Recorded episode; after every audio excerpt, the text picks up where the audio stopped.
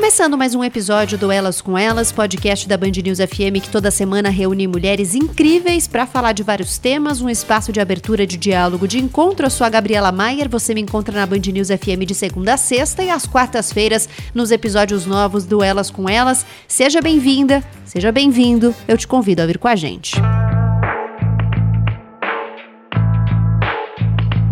Não são números Cada um dos centenas de milhares de mortos pelo coronavírus no Brasil tem uma história, uma trajetória, uma vida inteira e deixam para trás famílias, núcleos de amigos, de vizinhos, de colegas de trabalho, as pessoas que ficam sofrem, sim, lutam.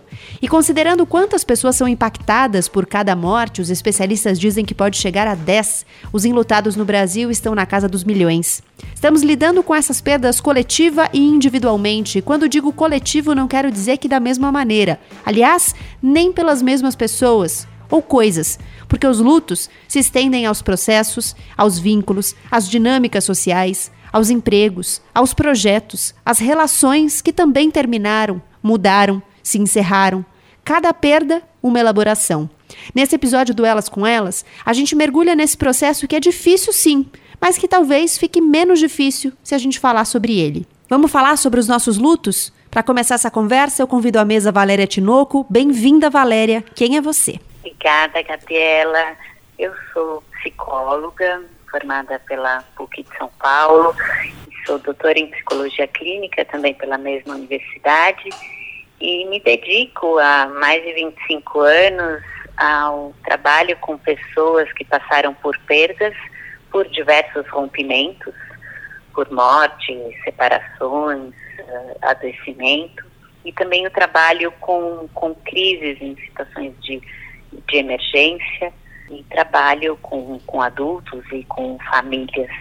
Uh, o meu foco principal é, então, no rompimento de vínculos e também na formação de vínculos, principalmente após um rompimento. Eu queria começar te fazendo uma pergunta bastante introdutória, quase um glossário. Como é que a gente pode explicar o que é o luto? O luto é uma reação normal e esperada diante do rompimento de um vínculo.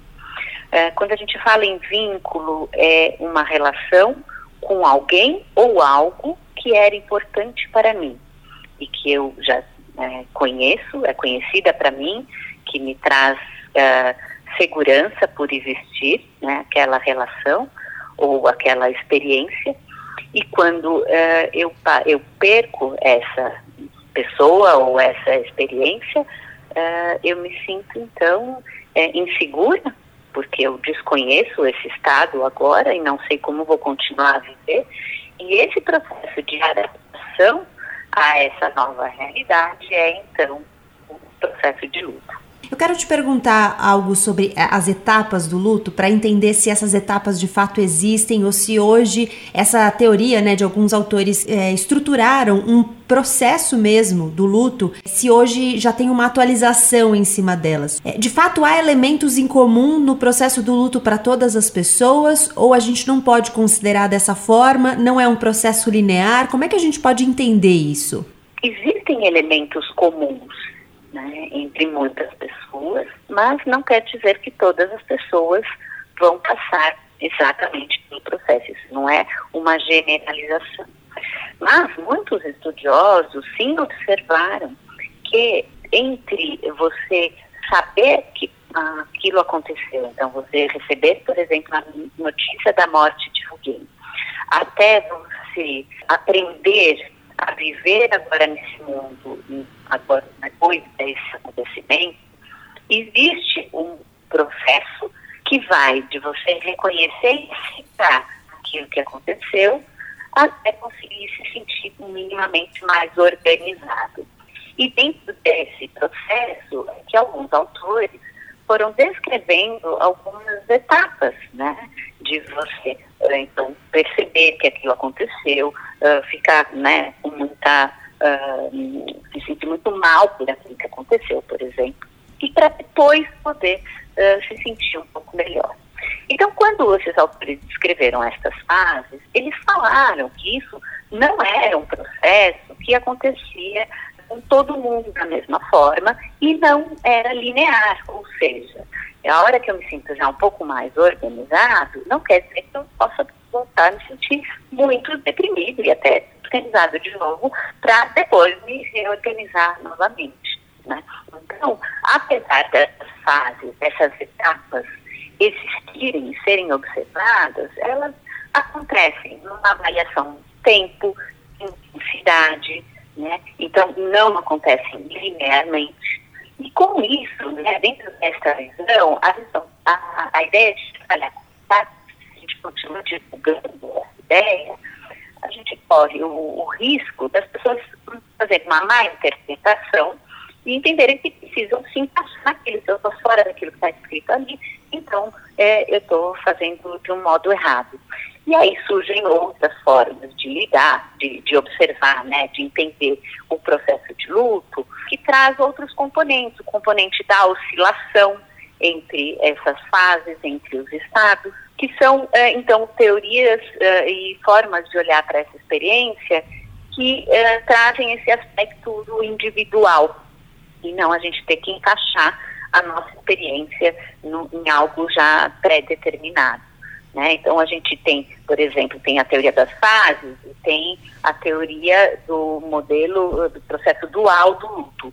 A, essa dualidade que traz no próprio nome vai falar dessa oscilação de uma necessidade de se adaptar à perda e também uma necessidade né, de vivenciar a perda, de lidar com a dor, com o sofrimento e uma necessidade de se reconstruir, né, se reorganizar. E a gente vai fazendo uma, um movimento oscilatório entre essas duas necessidades.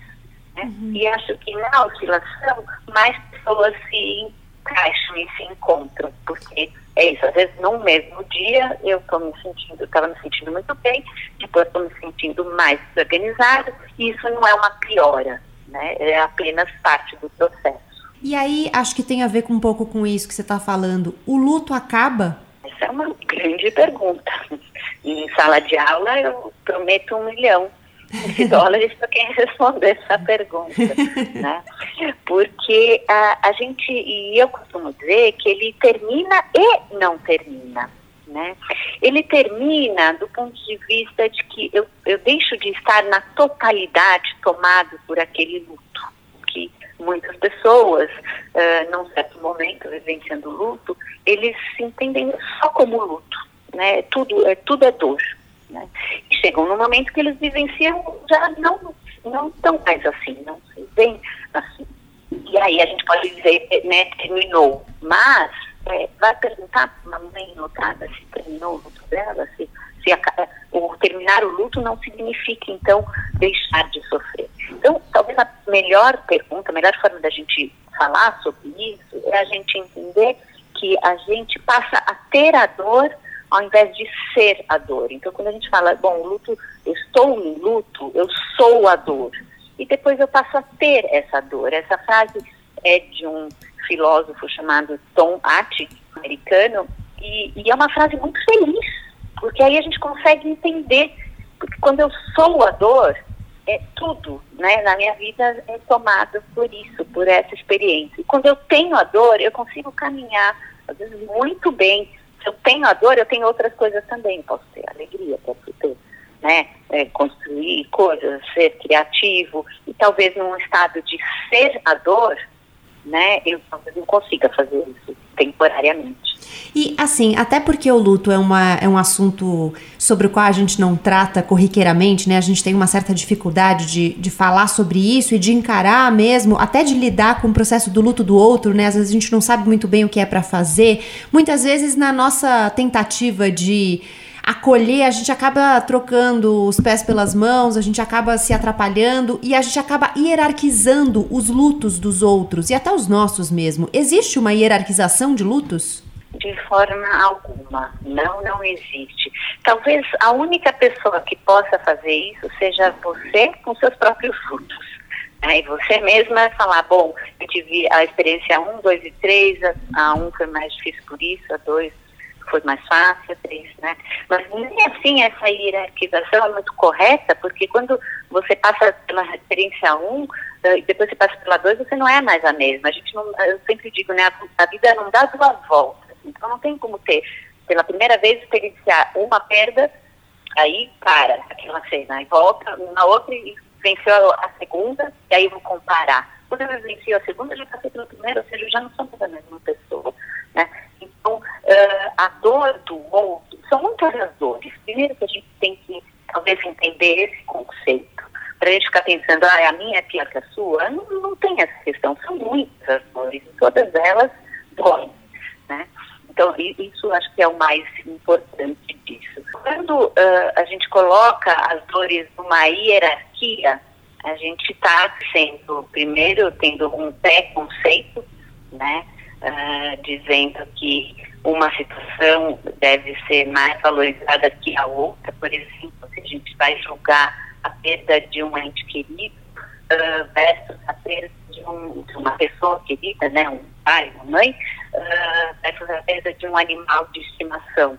A gente vai dizer, ah, é mais difícil perder a mãe do que perder um animal de estimação. Essa comparação sempre vai dar errado, então, né, nunca ninguém devia entrar nessa, nessa questão. E o que a gente precisa, então, avaliar é qual é o impacto daquela perda, o que, que era aquele vínculo. E eu de fora não tenho como avaliar se o vínculo com aquele animal de estimação era mais ou menos importante do que o meu vínculo com o meu pai. Qual o significado daquilo? Quando a gente coloca tudo na mesma mesa e vai avaliar, é um risco muito grande, porque gente está falando, ah, mas você está comparando um animal com uma pessoa, não é disso que a gente, não é isso que a gente está falando, né? A gente está falando de relações afetivas, né? E da importância e do espaço que a gente dá para essas relações na nossa vida e naquele momento, porque como eu falei antes, uh, talvez uh, no momento em que eu estou mais organizada, uma perda entre aspas seria de menor porte,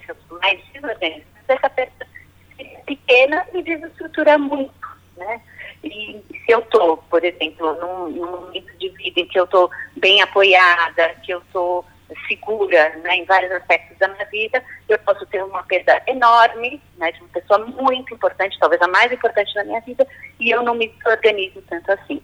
Então, com isso eu também quero dizer que não é só a comparação do tipo de perda, a gente vai olhar, né, quando a gente olha para o enlutado, a gente olha para toda, tudo o que o cerca, né? O momento de vida, uh, as histórias anteriores, tudo isso vai influenciar na forma como eu vou lidar com aquela perda, e não só a perda em si.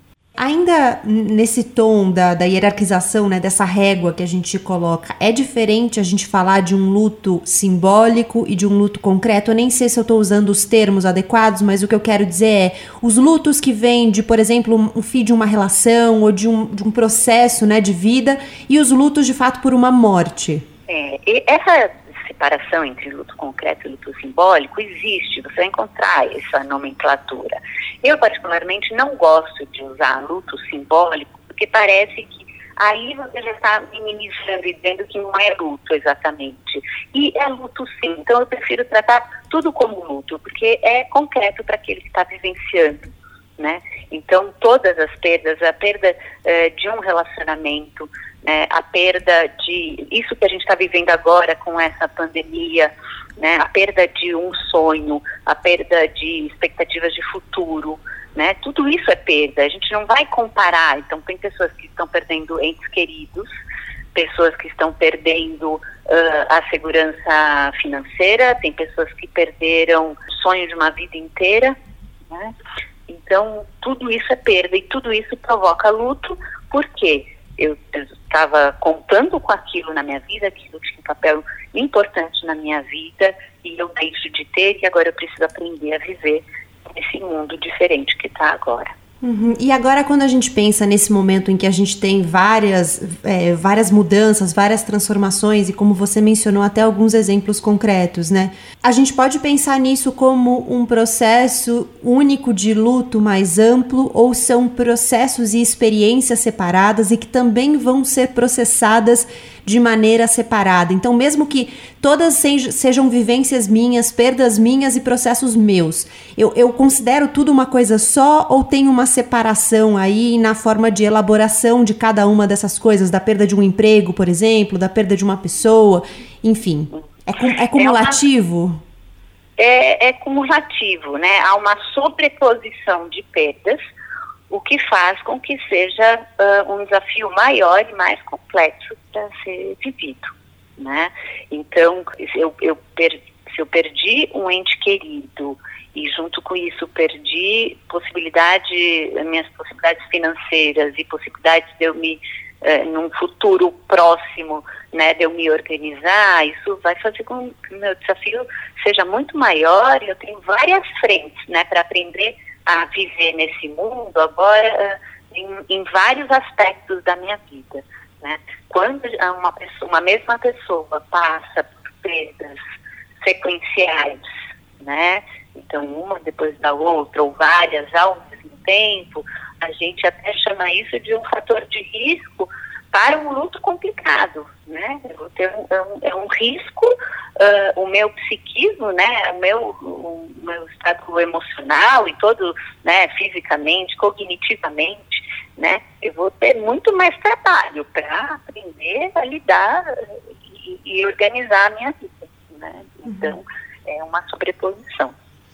Por fim, Valéria, eu queria te perguntar: é possível pensar em política pública para o luto? é possível e necessário, né? Porque quando a gente tem uma população né, enormemente afetada, a gente eh, vai observar uma série de consequências ao longo do tempo, então, a curto prazo, médio prazo e a longo prazo, né? Uh, e um impacto na vida do indivíduo em todos os âmbitos, né? Então, se a gente tem, por exemplo, muitas pessoas, como a gente tem nesse momento no, no mesmo país ou numa mesma cidade, é, enlutadas, a gente vai pensar, vai haver um, declínio na capacidade de produção, um possível aumento de problemas, pode ser né, de depressão, de crises dentro das famílias, né? Então, a gente é necessário que diversas esferas né, uh, públicas uh, pensem como é que a gente vai cuidar dessas pessoas uh, agora. Né? É, é, preciso desenhar do, dos pequenos grupos aos grandes grupos. Né? Como é que a gente faz, então, é, leis para cuidar disso? Então, agora a gente tem sei lá, vamos supor que de repente a gente passa por uma situação que aumenta muito o número de idosos que estão sozinhos, porque perderam os seus cônjuges, né? E que esses idosos que, que sobreviveram à, à pandemia, vamos pensar assim, tá? Pensando um cenário. E que eles estão, mas eles ficaram doentes e estão fragilizados. Eu vou ter um impacto disso, né? no sistema de saúde, eu vou ter um impacto de como é que essas pessoas vão se organizar financeiramente, e a gente vai ter que pensar, então, como, é, enquanto sociedade e o, o, poder público também, né, como é que a gente dá conta de uma necessidade grande que surge após um acontecimento como esse da pandemia, que muda um cenário. Se a gente for pensar um outro exemplo, né, as escolas, ah, como é que a gente vai preparar os professores para receber as crianças uh, que perderam seus entes queridos, né? A gente tem que olhar para isso. Não, não, antes eu não tinha esse aspecto, agora a gente passa a ter. Então a gente tem que pensar e se organizar enquanto sociedade para acolher esse número grande de pessoas que passaram por perdas. E tem a questão, então a gente está falando das perdas de, de vidas de pessoas e dessas outras perdas que são inúmeras né, também da pandemia. Como você foi trabalhar com esse assunto, Valéria? Como é que você foi chegando aí mais perto desse tema, se aprofundando nele? Por que o seu interesse? É, eu comecei ainda durante a, a, a graduação é, não vejo a minha vida profissional, essa é uma área da, da psicologia, né, trabalhar com formação e rompimento do, dos vínculos afetivos, né? Então é, ficou muito colada na minha, como eu comecei desde sempre, eu nem sei te dizer como não seria, como eu não poderia trabalhar com isso, porque é, foi mesmo durante a graduação na oportunidade de conhecer esse assunto e essa escolha, né, por esse tema que está presente na vida de todo mundo o tempo todo. Eu acho que o trabalho com o luto às vezes parece tão específico, né? Mas ele, a hora que a gente amplia para essa questão da formação e rompimento de vínculos, o ser humano faz isso o tempo todo desde que nasce, né? O próprio nascimento é o, primeiro grande rompimento de vínculo e a forma como esses rompimentos vão se processando durante a vida, eles vão, né, dando sentido para a própria vida, para a nossa própria vida. Né? Então, acho que isso está presente na vida de todo ser humano. Então, eu escolhi né, me dedicar a, a esse assunto. Então, por mais que não queiramos, por mais que não queiramos falar disso, não tem como evitar, né? É, isso está presente na, no nosso dia a dia, né? A gente entender que a gente precisa, essa evitação que você até falou no início, né, de as pessoas evitam falar, é justamente aquela ideia de que se a gente uh, vai trabalhar com isso e falar com isso que é tão difícil, a gente vai ser a dor, né? E a gente, a gente tem estes aspectos, mas não é só isso.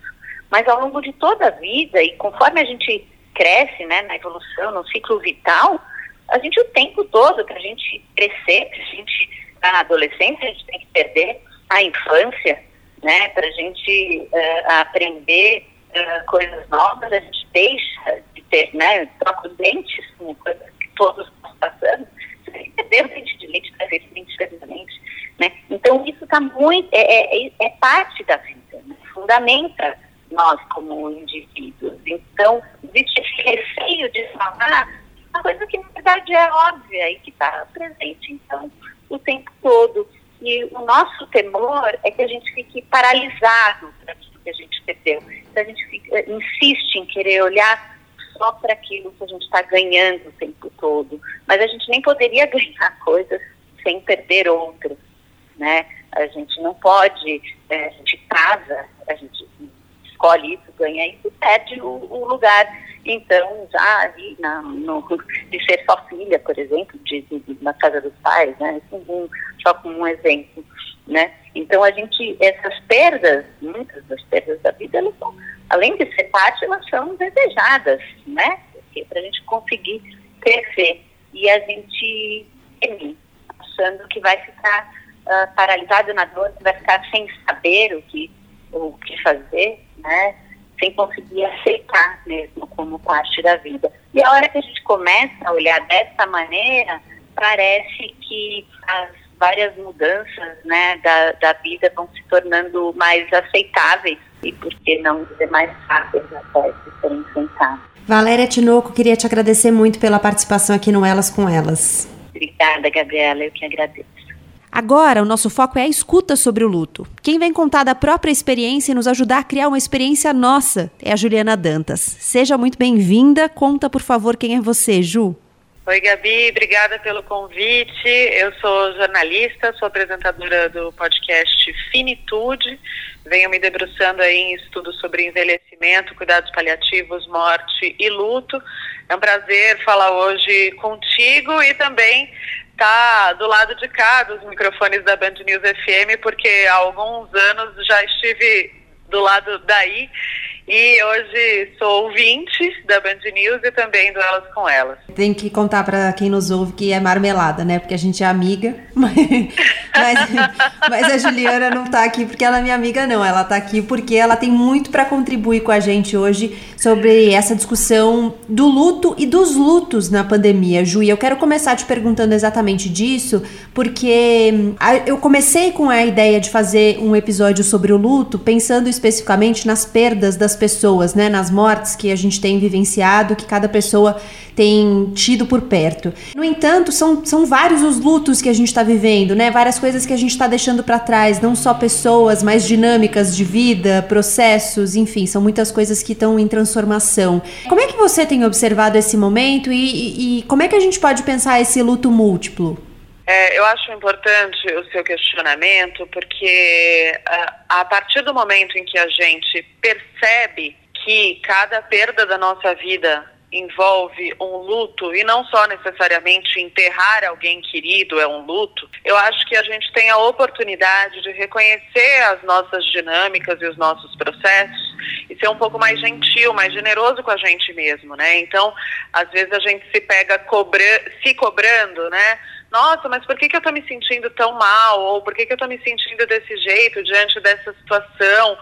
Se não é nada demais. Na verdade, todas as nossas perdas têm um peso na nossa vida e nos transformam a partir do que a gente tinha e perdeu, a partir do que a gente era e não é mais.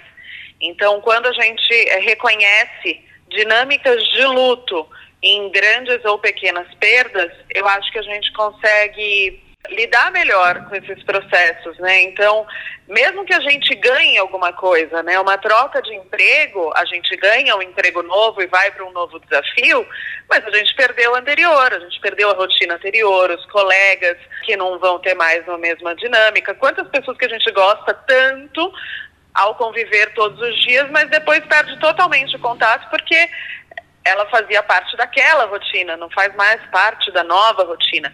Então, mesmo quando a gente ganha novas coisas e perde outras, a gente passa sim por um determinado, uma determinada dinâmica de luto e reconhecer que está tudo bem. Às vezes se sentir triste ou desconfortável nessa nova readaptação, acho que é um processo importante para a gente ficar um pouco mais em paz com as nossas sensações, com os nossos sentimentos.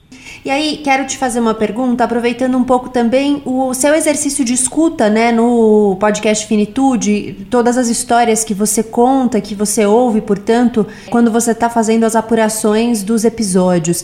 A gente sabe que o luto ele pode ser bastante particular, né? Cada pessoa tem as suas as suas peculiaridades, as suas particularidades, cada relação né, tem as suas particularidades também. Mas você encontra pontos de contato entre essas vivências? Eu, eu encontro uh, vários pontos de contato e acho que o principal resumo que a gente pode ter da questão do luto é que até a gente se encontrar com ele, a gente tem ele num lugar muito mórbido, né? Assim, muito sombrio. Mas quando é o seu luto, a gente percebe que é dor também, mas é amor, né? Porque a gente só perde aquilo que a gente tinha. Então, é, de certa maneira, todos os relatos sobre luto, eles vêm com muito amor ainda que fossem relações ambivalentes, né? Muitas vezes a gente tem sentimentos conflitantes com aquela pessoa que a gente ama, né? Ou episódios ou situações que não foram tão positivas assim, mas falar de luto é falar de amor, né? Então, e eu não estou querendo romantizar a questão não, tá? É, perder pessoas dói, não é legal. Mas outro dia eu entrevistei o Dr. Daniel Barros que é colunista da, da Band News, foi aí que eu conheci ele, inclusive, mas entrevistei ele para o Finitude, e ele falou o seguinte: toda relação bem sucedida termina em luto. E isso faz muito sentido, porque ou essa relação acaba, ou essa relação se transforma e depois acaba, ou alguém morre, né?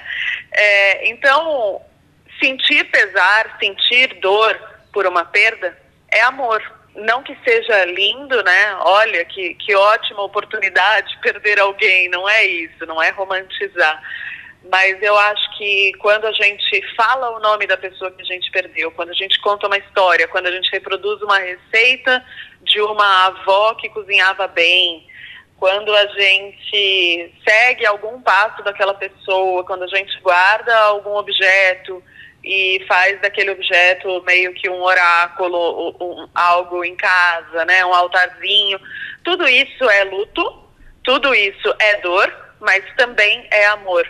Então eu acho que honrar os nossos mortos é honrar também aquilo que a gente é, porque a gente é também a relação que a gente tinha com aquela pessoa e a relação que a gente passa a ter com a memória daquela pessoa. Fato de, nesse momento da pandemia, todos os fins, né, não só as mortes das pessoas, mas os fins desses processos todos que a gente mencionou, serem bastante solitários, faz diferença para o processo de luto, você acha? Eu acho que faz, uh, mas ao mesmo tempo a gente, não sei se a gente está solitário. É, acho que é uma solidão física, né, para quem mora sozinho, por exemplo. É, mas eu acho que a gente está encontrando novas formas de relação, né? Porque os seres humanos são seres de relação. Então a gente se readapta, né?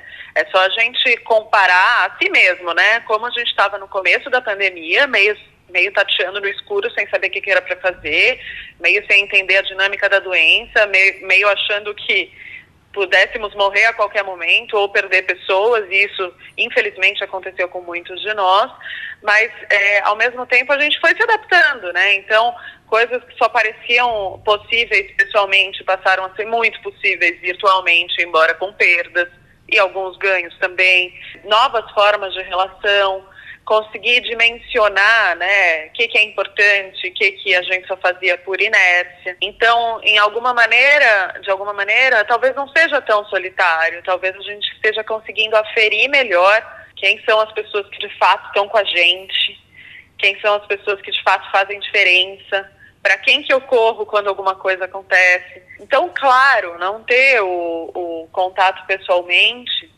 ele é insubstituível, né? Um abraço num velório é insubstituível.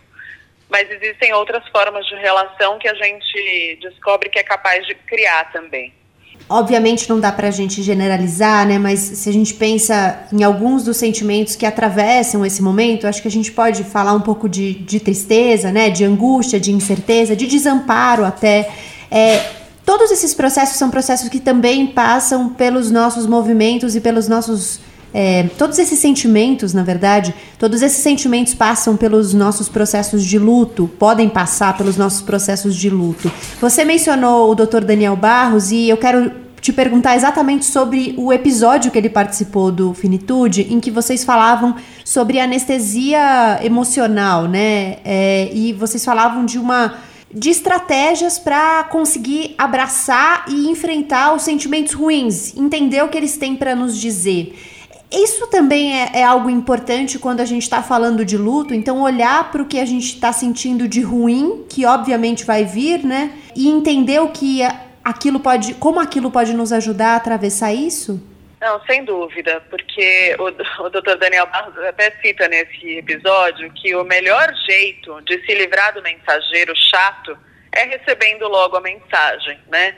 Então, é, negar Pois é, negar que a tristeza vai vir, que a angústia vai vir, que a raiva está lá, negar que isso é importante ser sentido, é uma ilusão, né? Porque esses sentimentos existem.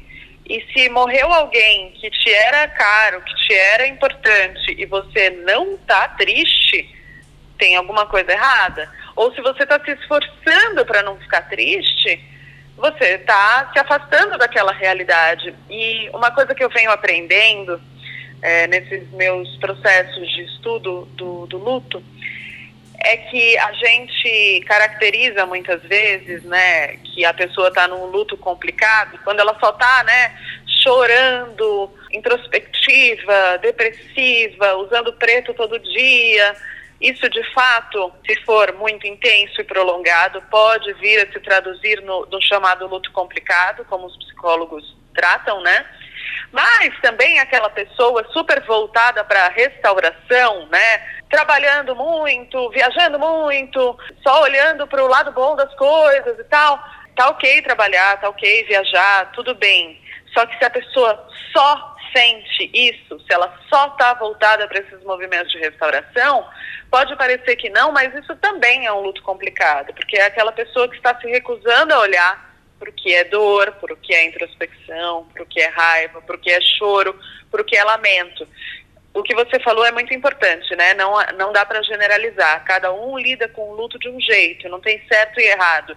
São processos muito individuais e pessoais. Mas você fugir da dor, você fugir dos sentimentos que estão ali e você está se recusando a sentir, também é um processo que não é o ideal, né? Então, o que a gente vem tentando trabalhar no Finitude, especialmente nesse episódio que você cita, né, que a gente fala sobre se é ou não negócio, se fosse possível se anestesiar emocionalmente, é o equilíbrio, né? Até que ponto é positivo que eu é, deixe essa emoção vir e elabore ela, metabolize ela, para então poder me sentir mais aliviado. Talvez o luto, num primeiro momento, ele não, não possibilite felicidade. Então vamos falar em alívio, vamos falar em equilíbrio. Existem muitas nuances que não são só a coisa da Disney, né? Tristeza e felicidade, não é binário. Existem muitas nuances. Ó, oh, eu não estou conseguindo me sentir feliz, mas eu estou um pouco aliviado.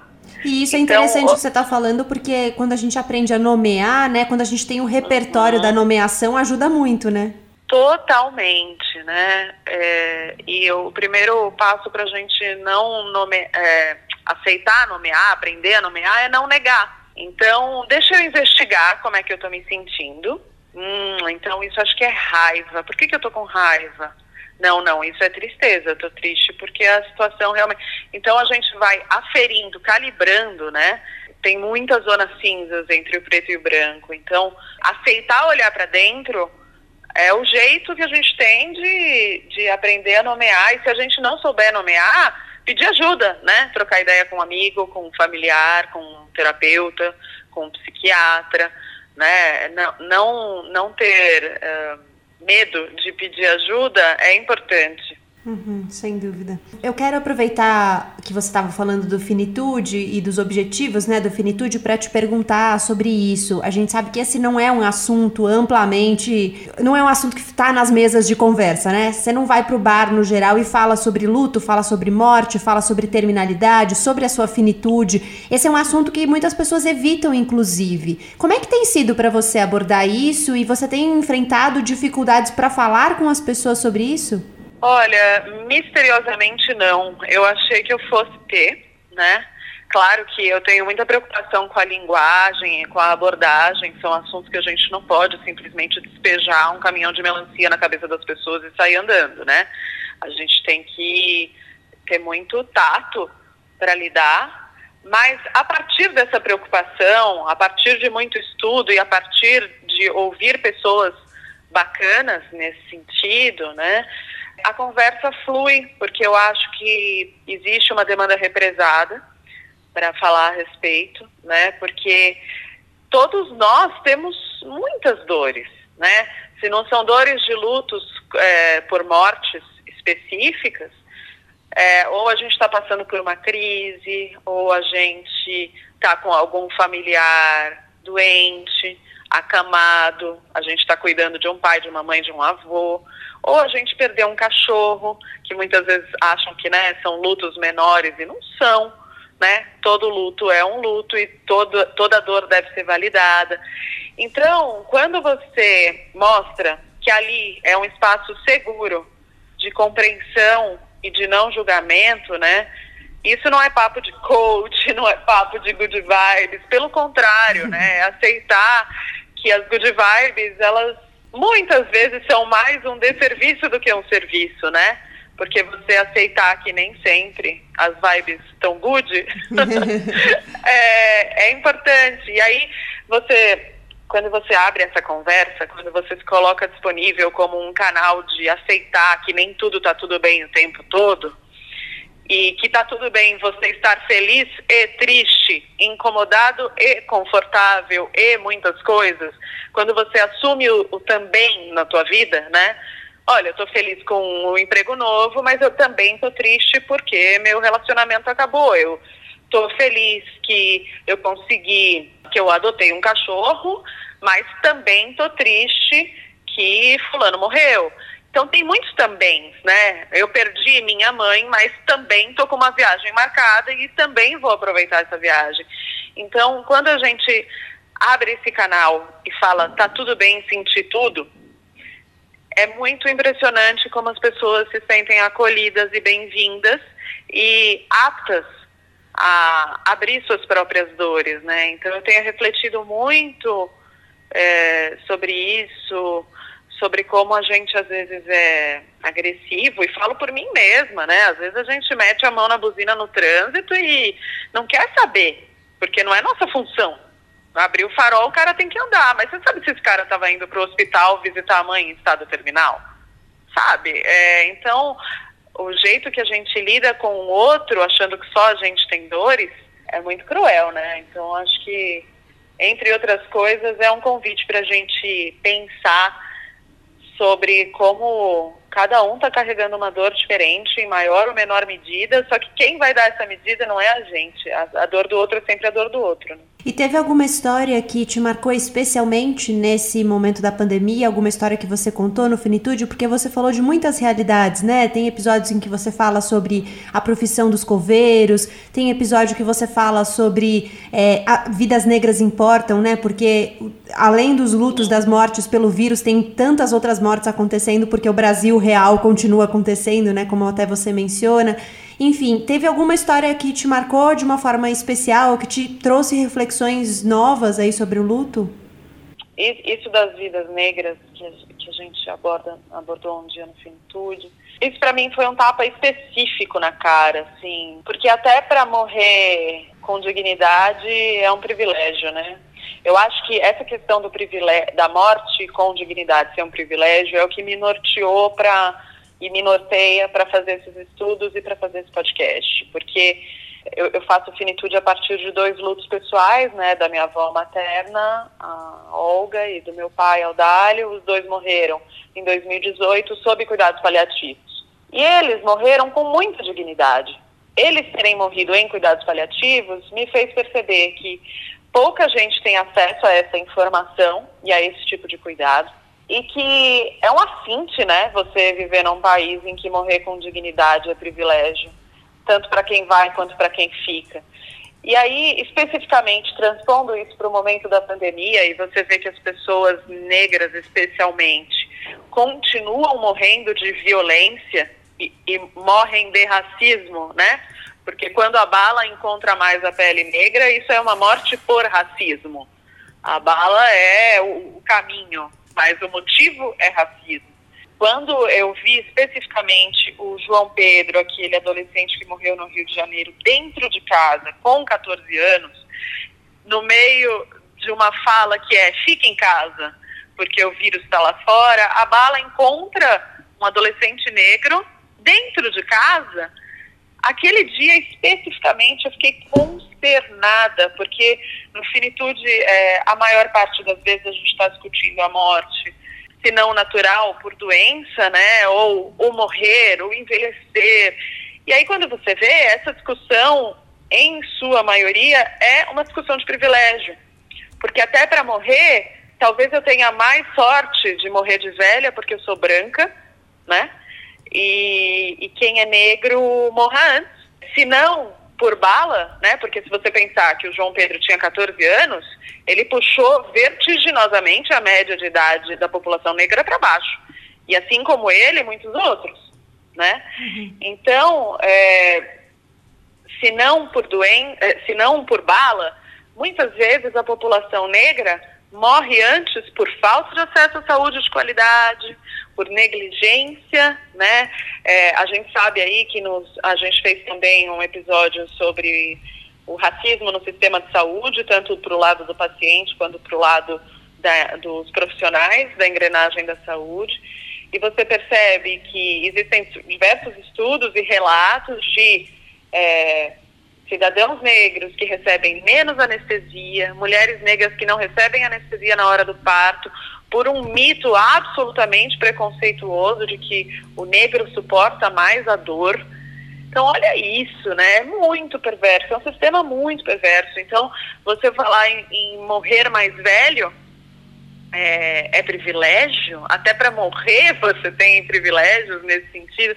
Então, isso para mim foi um tapa na cara é, foi um momento em que eu fiz uma interrupção de, de, falar da morte por doença ou por morte natural, por envelhecimento e como é esse tratamento para falar, oi, tem, é, a finitude também é morrer de bala, né? E aí eu percebi que ao longo do Finitude, eu estou agora na quarta temporada, ao longo da Finitude eu falei de morte por violência duas vezes.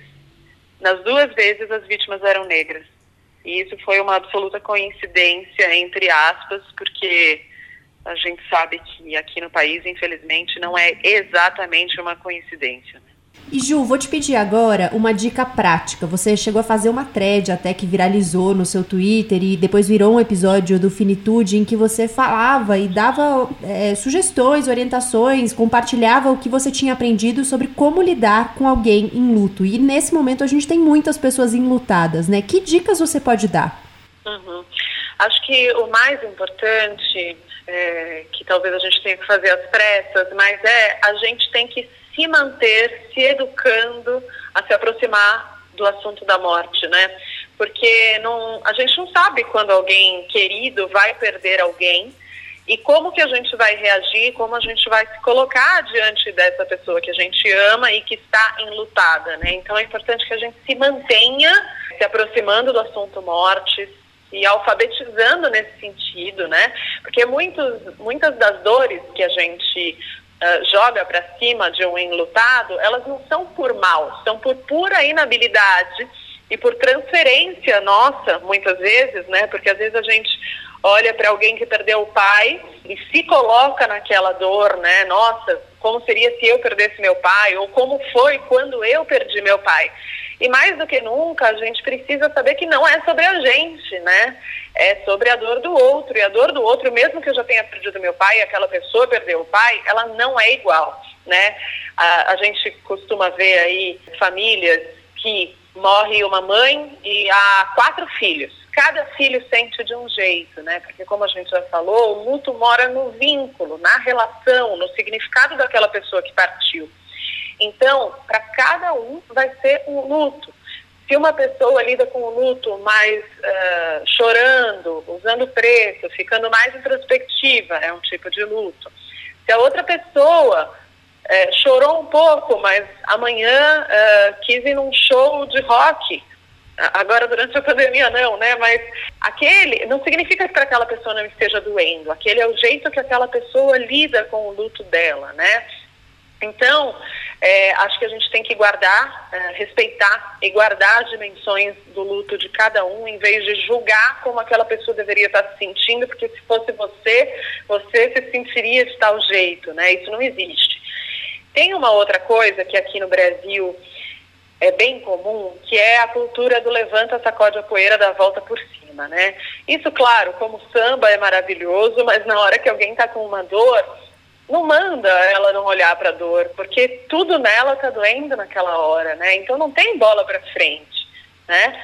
É, eu acho que acolher alguém em luto é se mostrar ali disponível no lugar de escuta, sem julgamentos e sem ordens para aquela pessoa. Ah, você deveria fazer tal coisa, ah, você não deveria estar tá fazendo. Então, assim, deixar que a pessoa sinta. Óbvio, fica ali na retaguarda, passou um tempo, talvez aquela pessoa esteja com uma depressão mais severa, está desenvolvendo um luto complicado, seja uma rede, né? aponte os caminhos, é, fique atento às possibilidades de terapia, terapia especializada em luto, por exemplo, mas acelerar esse processo ou se transferir para o processo do outro nunca faz bem. E às vezes a gente gera uma dor secundária para a pessoa que já tem a dor principal, né?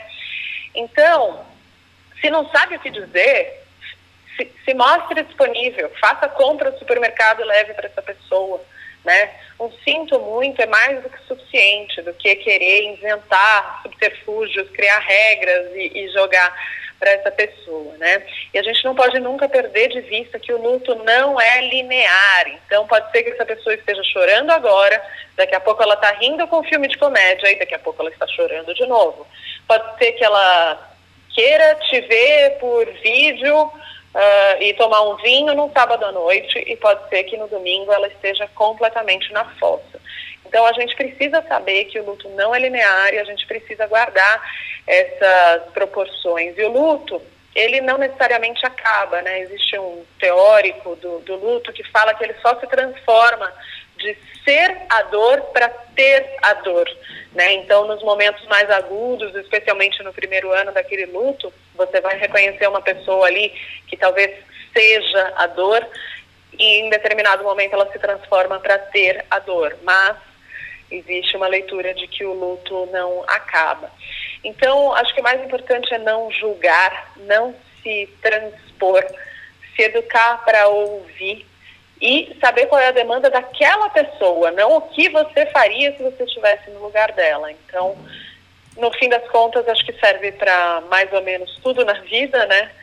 É, mas para o luto, que é uma situação aguda e de vulnerabilidade, ainda mais. Eu quero terminar, Ju, com uma pergunta que estou fazendo a todas as entrevistadas desse episódio. Você já falou aqui nessa resposta, você introduziu um pouco isso, mas queria entender mais como você foi parar nesse assunto, por que você se aprofundou nisso. Você falou dos dois lutos, né, do seu pai e da sua avó, mas você pode contar um pouco o que te levou a querer mesmo trabalhar com isso e estudar esse assunto? É, eu já tenho contato com os cuidados paliativos tem 12 anos, né? E aí mais especialmente desde 2018, desde que meu pai e minha avó morreram.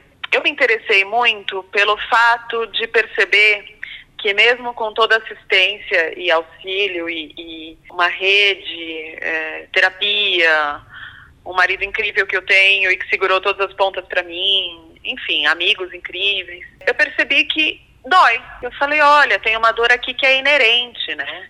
Só que aí eu também, ao notar que existe uma dor principal, eu notei que existem dores periféricas. Então, eu comecei a olhar para quais são as dores possíveis de serem minimizadas ou apagadas, apagadas não, né, mas zeradas, e quais são as dores que são inerentes. Por que que dói de um jeito quando eu perco a minha avó e dói de um jeito diferente quando eu perco meu pai? Por que que para mim é um luto, para minha irmã é outro, para minha mãe é outro, sendo que a gente perdeu as mesmas pessoas, né? E aí eu fiquei muito curiosa para investigar isso e, e descobri, tenho descoberto cada vez mais que o luto mora no vínculo, né?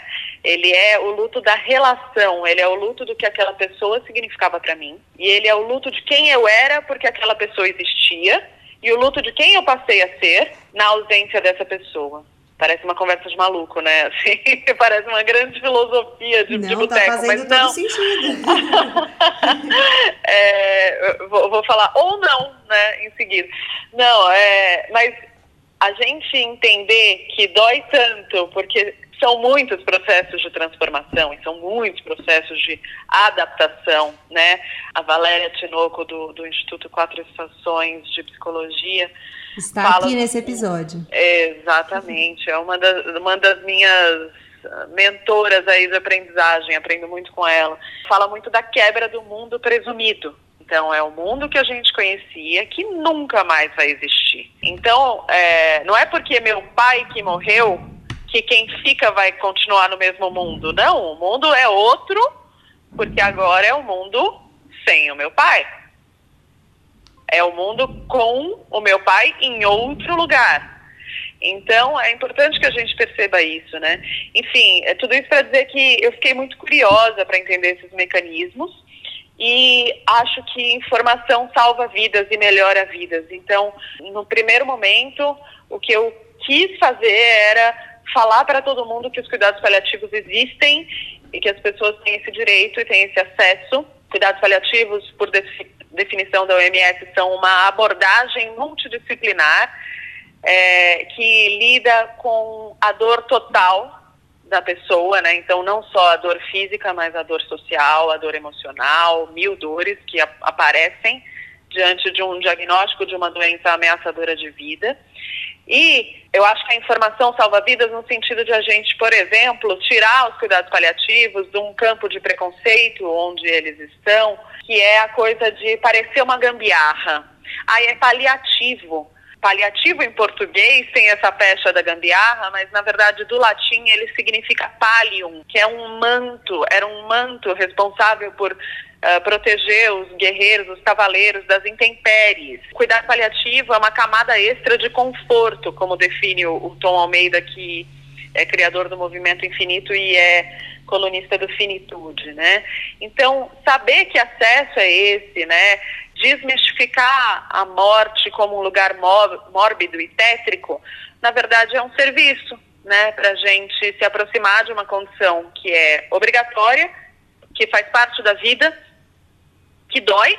Então, ao nos aproximarmos da morte e de todos os assuntos relacionados, a gente tem a oportunidade de reduzir as dores e in, é, que infelizmente a gente vai sentir algumas, mas é possível reduzir. Então, como é que a gente vive melhor olhando para as nuances que a vida e a morte trazem, né? Acho que esse é um desafio, que às vezes a gente acha que tem medo da morte, mas a gente fala da morte como uma grande bola de neve, mas se a gente destrinchar esses floquinhos aos poucos, a gente vai ver, não, não é que eu tenho medo da morte, eu tenho medo de sentir dor. Ah, olha, se seu medo é sentir dor, dá para fazer isso aqui, ó. Ah, não é que eu tenho medo da morte, eu tenho medo de dar trabalho, tenho medo de sobrecarregar meus filhos. Ah, então se esse é seu medo, vamos olhar por aqui, o que, que a gente pode fazer? Então, acho que o trabalho é ir destrinchando essa bola de neve, reduzindo esse frio ao, ao frio que existe em, em casos de inverno e, e é impossível fugir dele, né? Muito bom, Ju. Obrigada, Juliana Dantas, participando aqui do Elas com Elas. Obrigada pela sua disponibilidade, obrigada por enfrentar a obra aqui do meu vizinho junto comigo e até uma próxima. essa é uma perda também, né, Gabi? Isso, essa é uma perda. Gabi, obrigada por falar contigo. Prazer estar aqui de volta um pouquinho nos microfones da Band News FM. Um beijo e até a próxima. Até. E a gente termina o giro por essas conversas com um convite a pensar sobre como tem sido o luto neste momento e como o processo de luto é socialmente diferente em grupos socialmente diferentes. Giane Tavares é quem chega para nos iluminar. Oi, Giane, bem-vinda. Quem é você? Oi, eu sou Jeane, eu sou psicóloga, é, sou professora da Universidade Federal do Recôncavo da Bahia e sou vice-coordenadora do serviço de psicologia dessa universidade. A gente tem falado bastante de luto nessa pandemia, obviamente porque a gente está perdendo muita gente, mas a gente está perdendo também muitas coisas, muitos processos, muitas dinâmicas, né? Muita coisa que está em transformação. Como é que isso nos impacta? Olha, impacta de todas as formas, né? Cada perda, porque assim, existem perdas e perdas, né? A gente considera que as perdas que iniciam um processo de enlutamento, por exemplo, são aquelas perdas que são muito importantes para nós, que nos organizam enquanto é, pessoas, né? Pode ser uma relação, pode ser um objeto, pode ser uma um emprego, uma atividade, alguma coisa que a gente desenvolve e que é, nos faz o que nós somos, né? Então eu me apresento dizendo, sou psicóloga, Deixar de ser psicóloga, por exemplo, pode ser uma perda para mim que me desorganiza, né? E o processo de luto, ele vai começar a partir dessas perdas. Então, existirão perdas, são muitas que nós estamos vivendo, que são perdas que a gente sente, mas consegue se adaptar, se organizar de outras formas. E existem aquelas perdas que são perdas representativas e que fazem a gente tem uma mudança, às vezes, até da, da forma da gente ver o mundo. Então, inicia um processo que é um processo de sofrimento, de reorganização. Né? Nossa.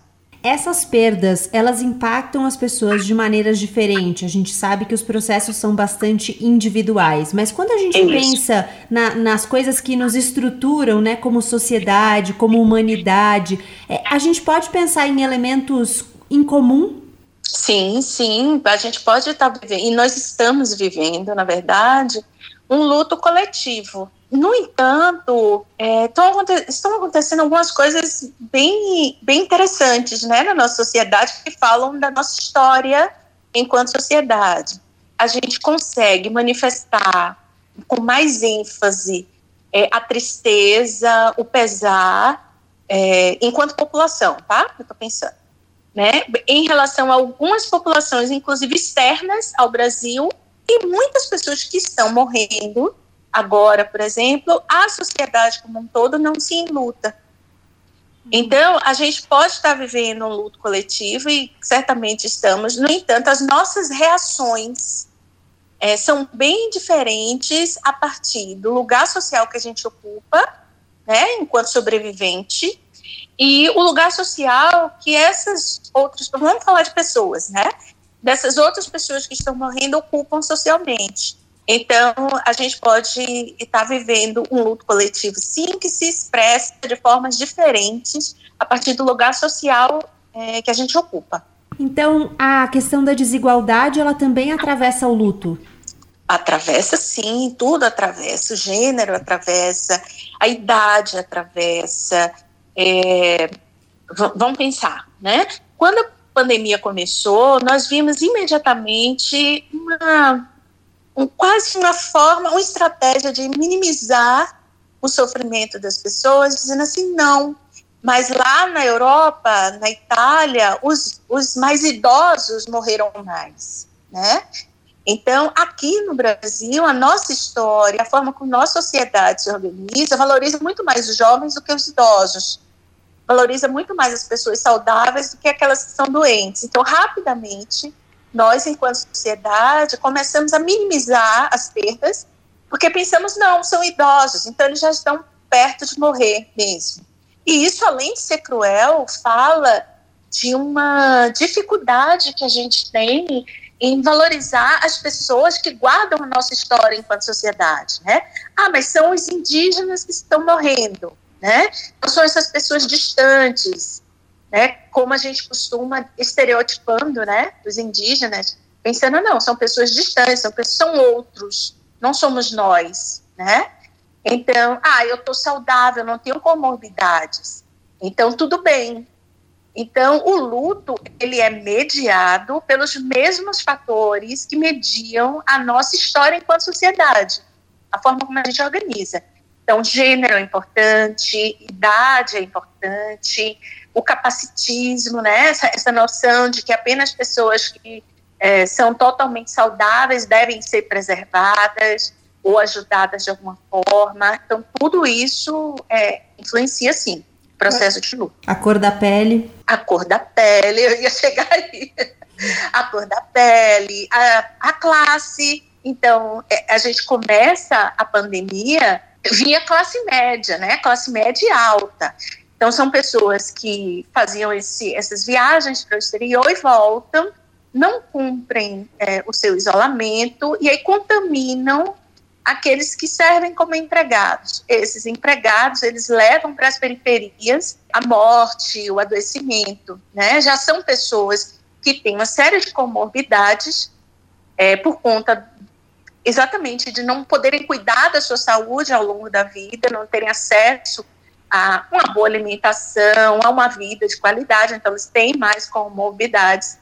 Então, uma vez que essas pessoas é, são infectadas e a classe média sai dos hospitais ou se sente mais segura, imediatamente começa a, a, a, o discurso do novo normal, né?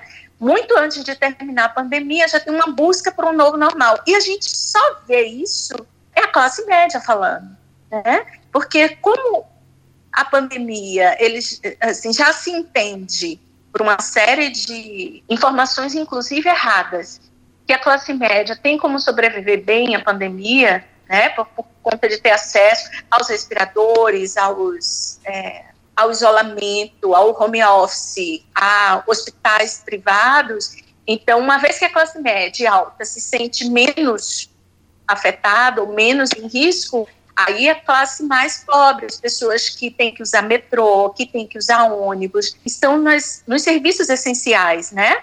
Na limpeza das ruas, os, o pessoal que faz as entregas. Então, todas essas pessoas, em sua grande maioria, são negros, negras, pardos, né? Pretos e pardos. Eles podem sim se contaminar, morrer, e a classe média alta passa a pensar no novo normal então, isso também afeta o luto. E a forma de vivenciar o luto para as pessoas pobres, que são as pessoas que estão na, nas zonas periféricas, que não têm água encanada, não têm acesso a sabão, não têm acesso a álcool gel, que não conseguem se isolar, que moram em casas é, com poucos cômodos e muitas pessoas juntas, né, que não têm acesso a um serviço de saúde é melhor porque o SUS está sendo desfinancializado, né? Então, a gente tem a PEC da morte que acaba com o SUS, destrói, a, e o SUS é quem dá é, a segurança social, né? A, a população do Brasil como um todo. é, nem, nem hospitais privados, nem seguros de saúde cobrem tudo que as pessoas pensam que eles cobrem. Mas, enfim. Então, esse pessoal que está exposto, que está no cotidiano, que muitos que estão em situação de rua, que muitos sequer conseguiram receber o auxílio emergencial, muitos sequer conseguiram isso, eles é, não têm tempo, e aí é um tempo que não é o tempo cronológico, é o tempo interno, de se permitir entrar em luto. Mesmo que sejam as pessoas que estão morrendo mais, pessoas negras estão morrendo mais, pessoas pobres estão morrendo mais não, não tem como se permitir entrar e vivenciar o seu luto, porque precisam continuar é, trabalhando, precisam continuar nas suas atividades, precisam sobreviver a, a essa matança, né? Porque já tinham outras questões antes, já viviam na violência. Então a gente vê na pandemia o aumento das operações da polícia, né? Nos, é, nas comunidades, nas favelas, nas periferias. Então são pessoas que vão temer muito mais a morte por bala, por exemplo, até do que um vírus, que a gente ainda não tem muitas evidências de como é que se desenvolve, o que é que faz uma pessoa morrer e a outra ficar sintomática, né? Então, essas são pessoas que são historicamente, sistematicamente impedidas de entrar em luto, tá? Então, é um luto diferente. É interessante isso que você está dizendo, porque vários dos elementos que você traz são elementos conjunturais, né? São elementos sociais que nos estruturam como sociedade. No entanto, Sim. você está dizendo de uma vivência particular, ou seja, vai afetar cada uma dessas pessoas, não é? Isso. Na verdade, quando a gente faz uma avaliação, e aí é na, na área de saúde como um todo, né? A clínica na saúde como um todo, e particularmente na saúde mental a gente sempre considera que existe um elemento que é universal, então estamos todos numa pandemia, certo? Existem elementos que são específicos de grupos populacionais, então eu falei população de rua, população da periferia, população que está nos seus condomínios fazendo home office, tá? Então são expostos é, a partir de especificidades de raça, classe, gênero e ter ou não algum tipo de deficiência. São especificidades. Existem é, ainda os outros elementos que são singulares, que são da pessoa, é, que são muito próprias e muito específicas de cada sujeito. Então, para a gente falar de saúde mental, a gente sempre considera essas questões. Os fatores clínicos são compostos por essas três, três grandes dimensões. E aí o, o luto vai também depender de uma conciliação desses fatores. Se a gente pensa, por exemplo, a população indígena que, que está tendo muita gente morrendo, seus idosos, que são as pessoas que mantêm as suas comunidades organizadas e vivas, a história, a língua, essas pessoas estão se perdendo. É, a gente teve há pouco tempo o caso de uma nação indígena que não era enterrada e crianças foram enterradas e a luta dessa população para conseguir esses corpos, porque senão na cultura e nas crenças deles essa comunidade toda pode sofrer com isso, né? Então existe essa especificidade dessa nação indígena e existe a vivência do luto no indivíduo a gente só pode entender conciliando essas três dimensões. A gente tem falado bastante também sobre a falta de possibilidade de rituais que são importantes, né? Você mencionou Sim. agora é, essa, esse povo indígena específico, mas a gente tem uma série de rituais em vários outros Sim. grupos, né, que não Sim. tem se aplicado nesse momento, ou não tem, a gente não tem podido fazer. Isso traz um impacto no nosso processo de luto? Em que medida? Sim, impacta é, porque quando a gente não vivencia é, essas cerimônias, esses rituais, quando a gente não tem o contato com aquele corpo, e aí vem todas as informações desse momento né?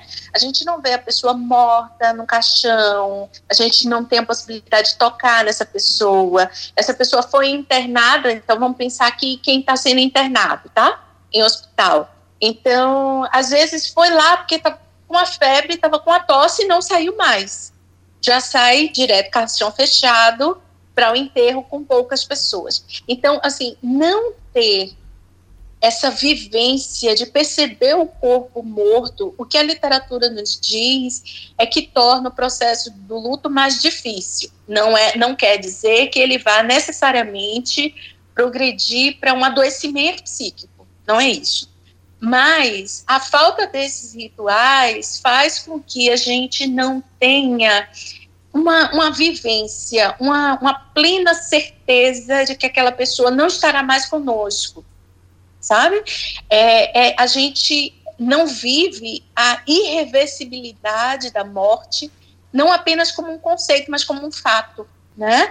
Então, as religiões, de modo geral, elas são muito sábias quando elas estabelecem rituais de despedida, porque esses rituais, mais do que para os mortos, eles são feitos para os vivos, para que os vivos vão rompendo os seus, os seus laços, a sua vinculação, para que essa pessoa que morreu, ela seja colocada num outro lugar, né? Então, é, as pessoas normalmente falam assim, ah, mas é, eu nunca vou esquecer de fulano, mas os rituais não são para esquecer quando eu falo assim, essa ruptura, na verdade, é uma ruptura de eu entender que aquela pessoa não vai mais chegar em casa à noite, que eu não vou ouvir mais aquela voz, que eu não poderei contar com aquela pessoa. Ou mesmo quando as relações são violentas e agressivas, também existe um luto dessas relações. Uhum. Como eu falei antes, essas relações também podem nos organizar, do jeito que a gente está aqui. Então a gente diz que é um luto, por exemplo, é ambíguo. Ao mesmo tempo que eu sinto um alívio por aquela pessoa não estar mais ali me fazendo sofrer, eu também me sinto culpada por sentir esse alívio. Né? Então essas coisas precisam ser cuidadas. Então, os rituais são importantes, existem algumas iniciativas que são importantes, sim, estão sendo desenvolvidas por grupos de despedida né, no campo virtual, por videoconferência, a família se reunir por videoconferência para falar dessa pessoa, para falar desse momento. Né? Então, existem outras alternativas, mas a gente está tendo que construir durante a pandemia, porque a gente nunca viveu algo semelhante a isso. Né? Mas esses rituais são importantes.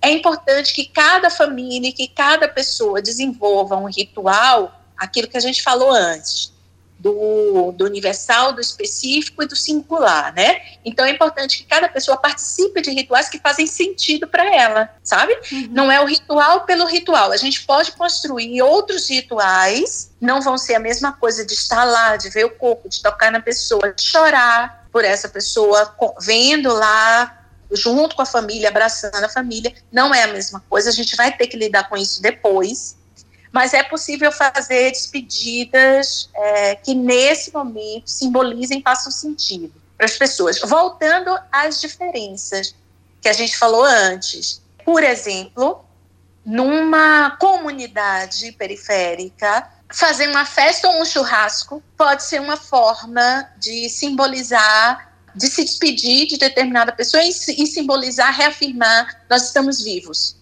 normalmente a gente tende a criminalizar e a não entender os rituais que são desenvolvidos por pessoas que são marginalizadas. Mas eu sempre falo assim com as pessoas que vêm conversar comigo: olha, talvez esse paredão, talvez esse churrasco no final de semana, que pessoas, é, que algumas pessoas fazem, seja uma forma de reafirmar: nós estamos vivos, nós estamos bem, nós permaneceremos. A despeito disso tudo, mesmo que para nós que somos da área de saúde, isso significa colocar mais gente em risco. Isso tem tudo a ver com uma pergunta final que eu queria te fazer, que é a seguinte: como é que impacta a nossa saúde mental o fato de a gente estar sendo o tempo todo confrontado com a nossa finitude? Porque esse é um, uma coisa, essa é uma coisa que está posta, né? Todos nós acabaremos, Sim. terminaremos em Sim. algum momento, mas muita gente Sim. escolhe não olhar para isso. Não é um tema sobre o qual a gente fala. No entanto, nesse momento, o tempo todo está batendo na nossa porta a finitude. O tempo todo a gente está sendo lembrado de que as coisas e as pessoas acabam. O que, que isso causa, né? O que isso nos traz? Logo no início da pandemia, exatamente por outras experiências de catástrofes e emergências, a gente que é da saúde mental já esperava um determinado aumento de número de casos de ansiedade e depressão, assim como de suicídio. E a gente viu que isso aconteceu mesmo. Aí, por razões diferentes que vão variar de novo, de acordo com raça, classe e gênero. Então, o que a gente percebeu e, e que a gente já esperava mesmo é as pessoas ficarem mais ansiosas. Ansiosas por quê? Porque a ansiedade, ela é baseada em duas coisas fundamentais. Primeiro, esse risco, o risco que é externo, e o quanto a gente acredita que consegue se defender disso. E, a, e o vírus, ele não, a gente não vê, a gente não sabe onde ele está. Ele pode estar em qualquer lugar. Ele pode estar em qualquer coisa que a gente toca. Ele pode estar no ar. Então, é um, é um inimigo extremamente ansiogênico, que a gente não tem como se defender dele, a rigor. Né? A não ser tomando algumas medidas, mas essas medidas estão muito distantes daquilo que a gente já fazia antes, normalmente. A gente não tinha o costume, não temos a história de usar máscara. Inclusive, as pessoas que já tinham transtornos ansiosos ficaram ainda mais ansiosas. Então, pessoas com comportamentos compulsivos, por exemplo, né, de limpeza, de verificação de coisas, tiveram a sociedade aumentada. Depressão, muito associada ao isolamento, né, ao distanciamento social ao não poder estar junto das pessoas, ao toque, né? Isso também influencia. E a depressão e a ansiedade vão influenciar também nos casos de tentativa de suicídio, que a gente também já percebeu que houve um aumento. Na nossa cultura, nós não temos uma história de lidar bem com a morte, né? Então, não é apenas na pandemia. A gente tem, por exemplo, programas no horário do almoço e à noite, que expõem cadáveres. Né? Então há uma dessensibilização para a morte do outro. Além disso, a gente não tem uma educação para a morte. A gente não tem conversas de como lidar com a morte de alguém que a gente ama na família. Tá? Então, existe um despreparo da nossa sociedade para lidar com a morte e uma aceitação de que determinadas pessoas morram e morram com muita frequência. Então, eu escrevi um texto há poucos dias falando exatamente sobre isso. Se as pessoas brancas e de classe média tendem a negar a morte porque eventualmente ela acontecia na vida delas, pessoas negras barra pobres, elas tendem a, a não falar sobre isso, a não enfrentar isso de outra forma, porque elas são hiper expostas à morte. Então, uma criança de seis anos, negra na periferia, ela já teve muitas mortes ao longo da vida, né? Uma criança de seis anos, classe média, na sua escola particular e no seu condomínio, talvez perca um animal em algum momento, talvez perca um avô, uma avó em algum momento. Uhum. Então, é o mesmo fenômeno que é não falo sobre isso, não quero me dar conta disso, mas por é, razões e padrões sociais diferentes. Então, a gente nunca pode analisar é, esses. Globalmente, esses, né? Isso, esses fenômenos sem considerar raça, classe e gênero. Isso aí é o, é o básico. Tem outras coisas também, mas sempre o básico. Mulheres elas são é, elas precisam cuidar muito de outras pessoas. Elas são responsáveis por muita gente. Então com seus filhos elas ficam sempre pensando assim mas e se eu morrer? E se acontecer alguma coisa então a, a coisa da morte de alguma forma passa. Perpassa o ser mulher. Ser mulher cuidadora ser mãe tá? Para todas as classes sociais, mas isso acontece de forma diferente. Jenny, uma curiosidade, como é que você se aproximou desse tema? Como é que você foi trabalhar e pesquisar as questões relacionadas ao luto? Então, eu comecei a estudar sobre o luto ainda na graduação, né? Porque eu comecei a estudar é, famílias é, com, de pacientes com câncer. Eu, eu começo a minha carreira na oncologia. Então, as questões de vida e morte sempre fizeram muito parte né, da, da, minha atuação e depois, hoje eu trabalho no interior da Bahia e trabalho com pessoas que vivem com condições crônicas incapacitantes. Eu coordeno um ambulatório que atende apenas pessoas que têm condições crônicas incapacitantes que normalmente levam à morte. Tem as mortes simbólicas e a morte, enfim, do corpo, né? E essa região na qual eu trabalho, ela é foi uma das regiões no Brasil que mais receberam africanos sequestrados e escravizados. Então, a gente acaba sofrendo até hoje é, as repercussões da escravização nessa, nessa região da Bahia. Tá? Então, são muitas mortes, mortes precoces, mortes por violência, que fazem parte do cotidiano dos nossos atendimentos mesmo, tanto no meu ambulatório quanto no serviço de psicologia. Então, é, aí é que eu te falo, quando a gente atende, enquanto psicólogo, a classe média e alta, a questão da morte aparece muitas vezes associado à doença. Quando você vai atender pessoas pobres, a morte é uma constante, ela aparece o tempo todo, porque não, só, não é apenas doença, é também violência, é, é violência policial, é feminicídio, é negligência médica. Então, as histórias e a relação com a morte se repetem com muita frequência quando você está em políticas públicas, por exemplo, que atende a maior parte da população pobre no Brasil. Enfim, eu gosto do tema e acabo fazendo esses entendimentos, então é, é, é todo dia. Uhum. Basicamente, todo mundo que eu atendo acaba trazendo algo sobre sua finitude, sobre a morte.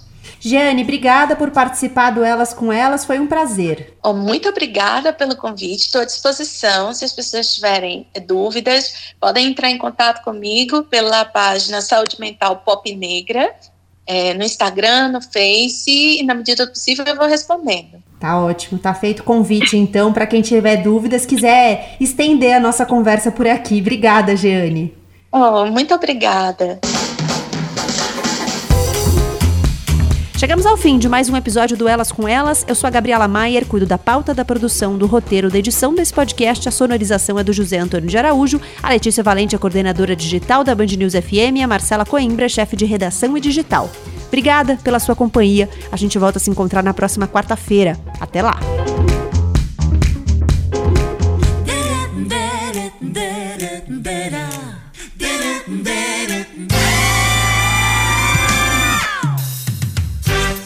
Elas com Elas. Na Band News FM.